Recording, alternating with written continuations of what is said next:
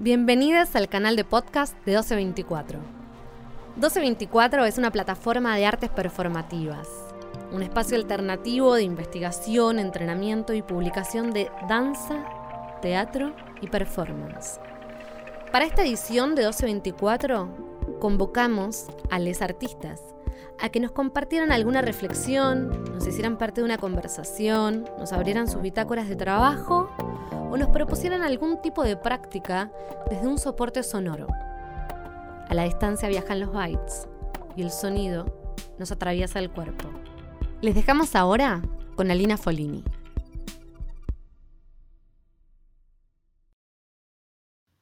Es abril de 2020 y mis manos escriben en tránsito permanente entre Suramérica y Sureuropa.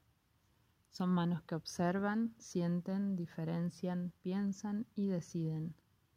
Manos que se conjuran para el ejercicio del placer y practican la reproducción de una vida rara, de formas cóncavas, donde vivir y morir bien. Manos de trabajo manual que se encuentran con otras manos que saben trabajar el cuidado y que hacen parentesco a su vez con las manos de artistas precarizadas, todes en vulnerabilidad manos que sensualizan toda superficie que tocan, discerniendo rugosidades, texturas e intensidades para crear una relación desviada entre las puntas de los dedos y el lenguaje. Manos digitales presionan dígitos que suenan distinto dentro de la boca. Toda esa velocidad de los dedos articulados escribe historias que se apoyan en el aire y van pasándose a través de la respiración manos deseosas de proteger y cultivar, deseosas de sostener y transportar, manos enredadas en el compost, aprendiendo a vivir en las ruinas de un mundo. Manos salvan, manos excavan, manos teclean, manos monedas. Manos que están justo después de mi pecho, al final de mis brazos, entre ustedes y yo manos que hoy amanecen en una ilusión de no tener cuerpo. Hace más de un mes que no tocan ni son tocadas por ningún ser humano ni animal. Manos que acarician las plantas que viven conmigo en un intento de aprender a devenir con especies compañeras.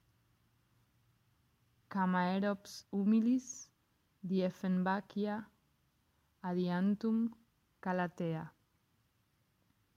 Ciertas manos frotan, agarran, aprietan, acarician, deslizan, presionan, calientan, envuelven, rascan, defienden su propio deseo, prefieren el tejido, la, la fricción y la resistencia. Otras manos son fronterizas, se mueven en zonas carnosas e indeterminadas del encuentro y desconocen la separabilidad de los cuerpos. Estas manos en la frontera emiten ondas electromagnéticas para desorientar los límites del género y en cambio hacerlos vibrar en un mundo ya enmarañado a nivel molecular. Hubo manos que no supieron ser binarias, fueron y serán fugitivas. Se negaron por optar entre el lado izquierdo y el lado derecho, entre percepción o sensación, entre pensamiento o imaginación entre sexualidad o espiritualidad, entre tocar o telepatizar. Algunas manos se desviaron, se descubrieron lesbianas, travestis, queer. Encendieron su curiosidad subversiva en las calles, en las camas, en las plazas, en las fiestas, en las escuelas públicas, en las montañas, en los mares, en los amores, en los desarraigos, en los viajes desataron los nudos de la recta heterosexual para enredarse en una digitopuntura que un vino a contar otras historias. Algunas manos se consideran a veces dos independientes entre sí, disociadas, autónomas, individuales, pero muchas manos también saben que existen junto con otras, enmalezadas con todas las cosas del universo, humanas y más que humanas, animadas e inanimadas. Así agitan, acarician e invocan un mundo que pueda ir más allá del entendimiento de lo separable y determinado. Se saben parte de un mundo enmarañado. Un par de manos son capaces de enlazar por lo menos a tres. Vos, ella y yo, este, esto y esta, ahí, allá y aquí. Muchas manos en la ternura del universo. Algunas manos manosean lenguajes, lenguajean, van y vienen de la palabra a la boca, a la mano, a la voz, al aliento, a la mano, a la bolsa. Una vez, de viaje por Iruya al norte de Argentina, en la frontera con Bolivia, entrelacé mis dedos con los de una mujer anciana que me llevó a recolectar toronjil. Su mano rugosa y caliente me sostuvo con firmeza mientras Caminábamos juntas en un camino irregular de piedras y mucho sol de verano. Estábamos en el antiplano a casi tres mil metros al nivel del mar y yo, completamente apunada, empecé a sentir que en ese agarre de las manos juntas estaba la fuente de oxígeno para mis pulmones, la estabilidad para mis piernas y la confianza para continuar en un camino desconocido. el agarre de dos manos como una membrana magnética, una alianza de carne fibrosa y elástica capaz de hacerme respirar, darle continuidad y sostén a la experiencia emocional de todo un cuerpo, amasar desde las fascias y la piel un lenguaje para ser dicho. Una vez en el lugar, lanzamos nuestras manos a las hierbas y malezas, unas tenían pinches, otras producían picazón, algunas se dejaban arrancar de la tierra casi con entusiasmo. La misma tierra que también vino conmigo metida debajo de las uñas y entre los pliegues de mis dedos. Envolvimos las hierbas y yuyos, trajimos muchas, dentro de, de unas bolsas de tela donde cargarlas junto con varias ramas y tronquitos secos para hacer el fuego. Las manos se habían transformado en bolsas las bolsas manos firmes en la tarea de sostener y transportar lo que habíamos recolectado. Semillas, troncos, frutos, raíces, hojas, frutos, sin mucho esfuerzo, sin palos, sin lanzas, cargando. Al volver, separamos delicadamente las hojas de los tallos y las lavamos con apenas unas gotas de agua para no quitarles una savia que, que las recubría con propiedades curativas y alucinógenas. Las lavamos acariciándolas. Preparamos la infusión en un movimiento circular continuo de la mano y una rama que revolvían la mezcla. Cuando estuvo lista y dentro del cuenco, lo sostuve largo rato entre la palma y los dedos, sintiendo el peso y el calor. Comencé a llevarme la mano a la boca, cargando la taza mientras bebía el líquido y probablemente también tragaba algunos restos de tierra que venían en las hojas y pasaban a ser parte de mí. Mientras mano derecha iba y venía hacia mi boca para darme beber, una sincronización áptica de ambas manos, disociadas pero juntas, el deslizamiento de mis ojos sobre las letras y la torsión de mi lengua entre los sonidos de, la palabra, de las palabras. Manos, ojos, lengua, tronjil, tierra tocaban el poema todas a la vez. Cuando digo la palabra nuca, te chupo suavemente hasta hundir el diente aquí ¿Estoy tocándote acaso? Cuando digo pezón, la mano rosa, las dilatadas rosas de los pechos tuyos, ¿te toco acaso? ¿Toca lengua la comisura de mis labios y aprisiona en la vasta cavidad del cuerpo que desea ser tocado y ceñido por tu lengua cuando nombra mi boca la palabra lengua acaso? Manos manosean lenguajes, lenguajean, van y vienen de la palabra a la mano, a la boca, a la voz, al aliento, a la mano, a la bolsa. Manos se cargan y son cargadas entre amigues, vecines, entre libros, entre dildos, entre imágenes, entre prácticas, entre encuentros, entre mudanzas, entre secretos, entre danzas, entre caricias, entre hongos, entre luciérnagas, entre glándulas, entre poros, entre temblores, entre parpadeos. Las manos del 2020 han pasado también a ser un arma mortal. Contagian, se contaminan, son la nueva amenaza junto a la saliva y el aliento.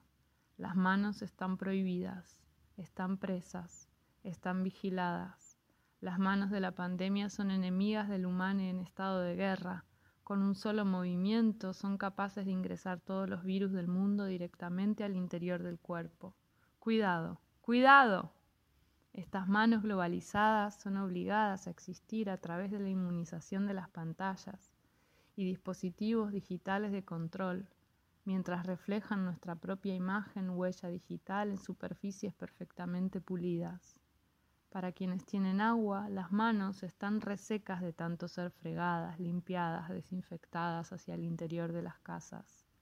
Para quienes tienen casa, las manos duelen de tecleo, aburrimiento y masturbación hacia el interior de la intimidad. Para quienes tienen estado, algunas manos demandan protección y otras ansían desobediencia. Y las manos que están excluidas de todas estas cosas, manos precarizadas trabajan y se exponen para manos confinadas, que parece que son las manos que importan. Manos limpiadoras, manos cuidadoras, manos recolectoras, manos cosedoras, manos con callos, manos pequeñas de motricidad fina, manos delivery, manos que empaquetan y envían, manos madres, manos que curan, manos precarizadas de artistas cruzando el océano para sobrevivir en países un poco más ricos que el propio.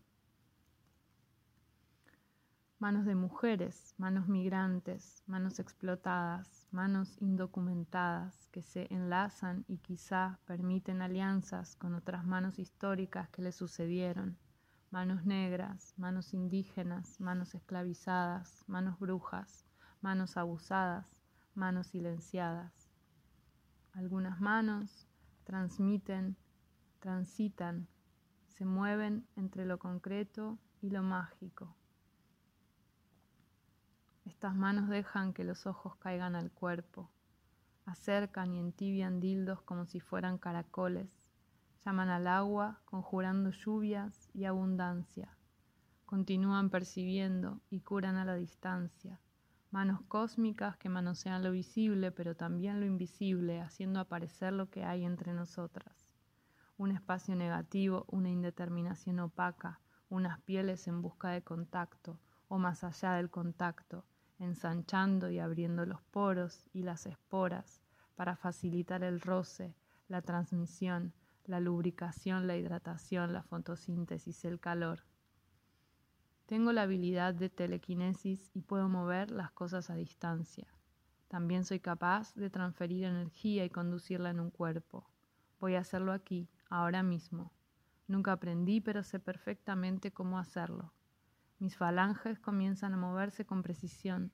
Percibo que eso se está moviendo también muy cerca de otros cuerpos que vinieron aquí a practicar con nosotros, aunque no, lo, no les vea.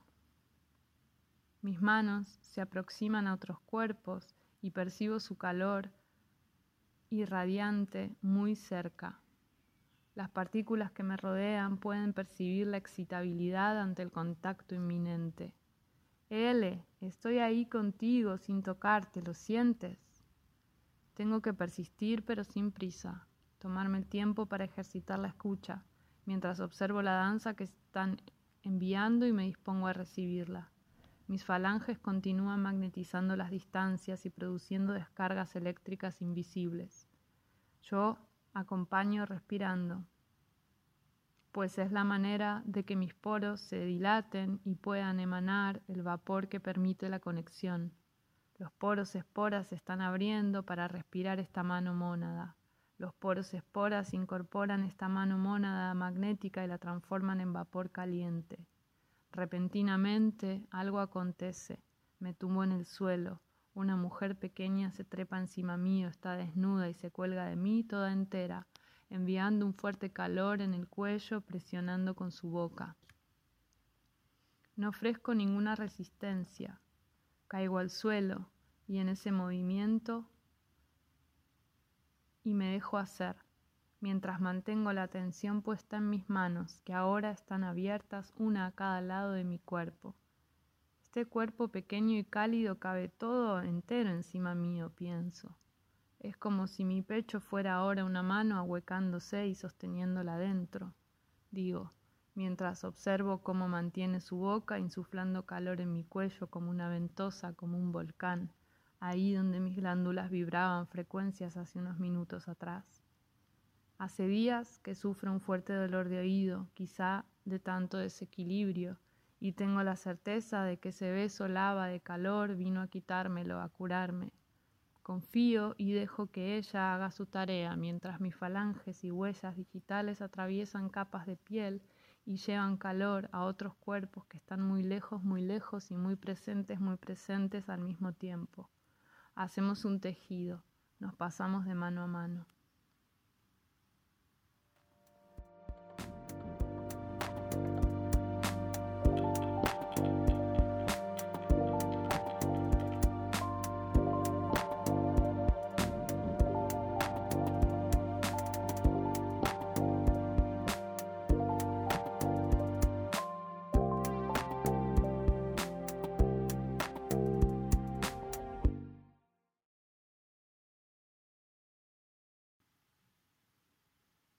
Hay un texto de Marina Garcés que incluí en el anexo y que se llama Visión Periférica, Ojos para un Mundo Común. Este texto acompañó los orígenes del proyecto táctil y fue súper importante para pensar mis prácticas en danza orientadas hacia una coreografía que piense en los ojos del espectador y que asuma un lugar de diálogo con el sentido táctil, con la tridimensionalidad del cuerpo, la apticidad, en una temporalidad no lineal Leer este texto fue un estimulador fundamental para llevar a la práctica preguntas críticas sobre la hegemonía visual y sus consecuencias somático-políticas. Me gustaría leer un pedacito juntos y dejar flotando algunas preguntas para pensar nuestras decisiones sobre la invitación que hacemos a los espectadores a través de nuestras obras, prácticas y ejercicios.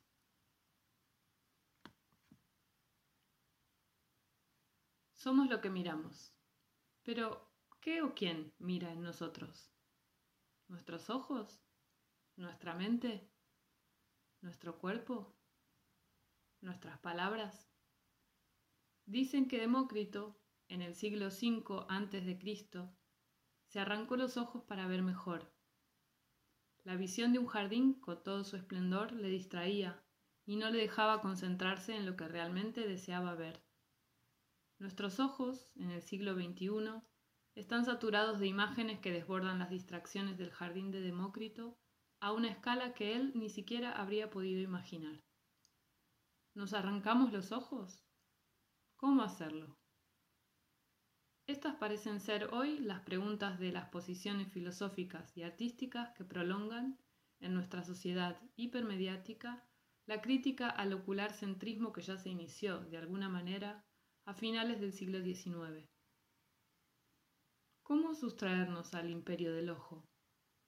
¿Cómo desarticular la jerarquía que se ha puesto en la visión? Perdón, ¿cómo desarticular la jerarquía que ha puesto a la visión en la cima de nuestros sentidos y la ha convertido en la matriz de nuestra concepción de la verdad? La crítica a la visión es hoy una reacción a la distancia, la pasividad y el aislamiento que dominan nuestras vidas en tanto que espectadores, espectadores de la historia, espectadores culturales, espectadores de nuestras propias vidas, espectadores, en definitiva, del mundo. Lo que nos proponemos en este texto es cuestionar la idea de que hacer la crítica a nuestra condición de espectadores del mundo pase necesariamente por hacer una crítica al dominio de la visión. Más bien, nuestra hipótesis va en la dirección contraria, la pasividad, la distancia y el aislamiento que forman parte de nuestro rol de espectadores son el efecto de una captura de la visión que necesita ser debidamente analizada. Solo a partir de este análisis podremos apuntar mejor la crítica a nuestras formas de mirar el mundo y sus efectos sociales y políticos. Como veremos, la mirada que domina hoy el mundo es desencarnada y focalizada. Nuestros ojos de espectadores, así como las imágenes que pasivamente consumimos, también lo son. Frente a ello, es recurrente en el pensamiento y en el arte contemporáneos invocar el poder de la voz y el tacto como potencias de la proximidad y de la relación, frente al poder glacial y fragmentador de la vista. ¿Es posible proponer hoy una reivindicación de la vista, de la visión y de la mirada? ¿Es posible pensar no tanto en su reorientación como en su liberación? Liberar la visión pasaría por dejar que los ojos caigan de nuevo en el cuerpo. ¿Qué consecuencias tendría esta caída? ¿Cómo se transformarían los territorios de lo visible y lo invisible? ¿En qué sentido quedaría afectada nuestra condición de espectadores? En estas preguntas se expresa un deseo. No queremos renunciar a mirar el mundo. No queremos arrancarnos los ojos para ver mejor, sino todo lo contrario. Encarnar nuestros ojos para que la medusa en la en que se ha convertido hoy el mundo deje de petrificarnos. Bueno, el texto sigue y es maravilloso. Recomiendo leerlo porque es súper preciso para recuperar una historia posible sobre cómo la visión fue colocada en una posición de jerarquía sobre los demás sentidos, siendo súper funcional al capitalismo y al proyecto moderno colonial. Ahí en el texto trae esta imagen nuestra, o esta propuesta de liberar a la visión dejando que los ojos caigan de nuevo en el cuerpo. Liberar a la visión dejando que los ojos caigan de nuevo en el cuerpo liberar a la visión dejando que los ojos caigan de nuevo en el cuerpo. A mí me gusta mucho esto, porque no resuelve el problema diciendo, ok, entonces para quitar del centro este paradigma normativo lo vamos a anular y vamos a colocar, por ejemplo, a la tactilidad o algún otro sentido. No.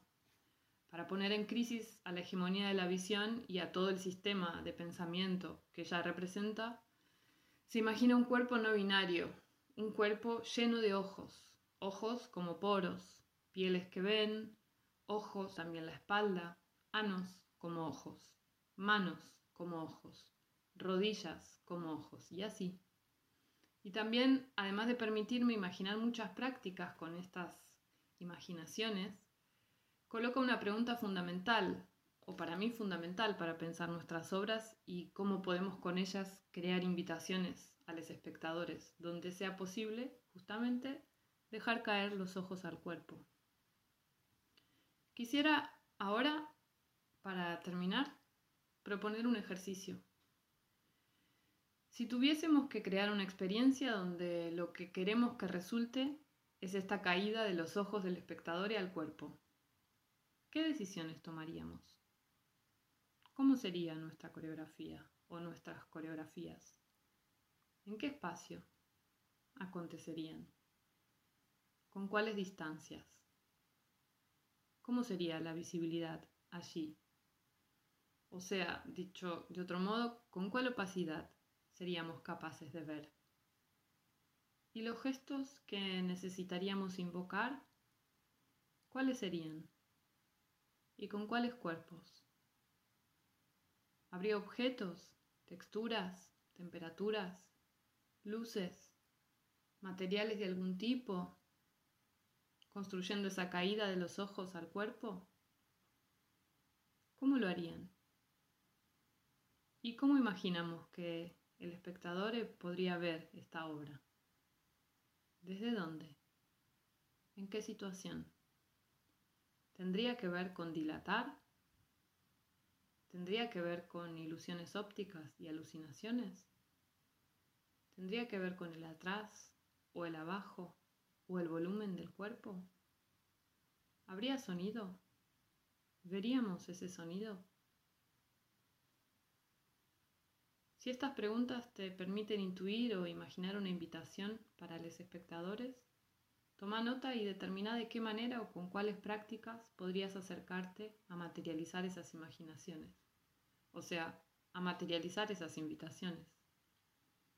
Cuando tengas ese conjunto de prácticas para hacer caer los ojos del espectador y al cuerpo, lo único que va a faltar es que las hagas, que las acompañes y te acompañen y veas qué preguntas te traen para seguir investigando.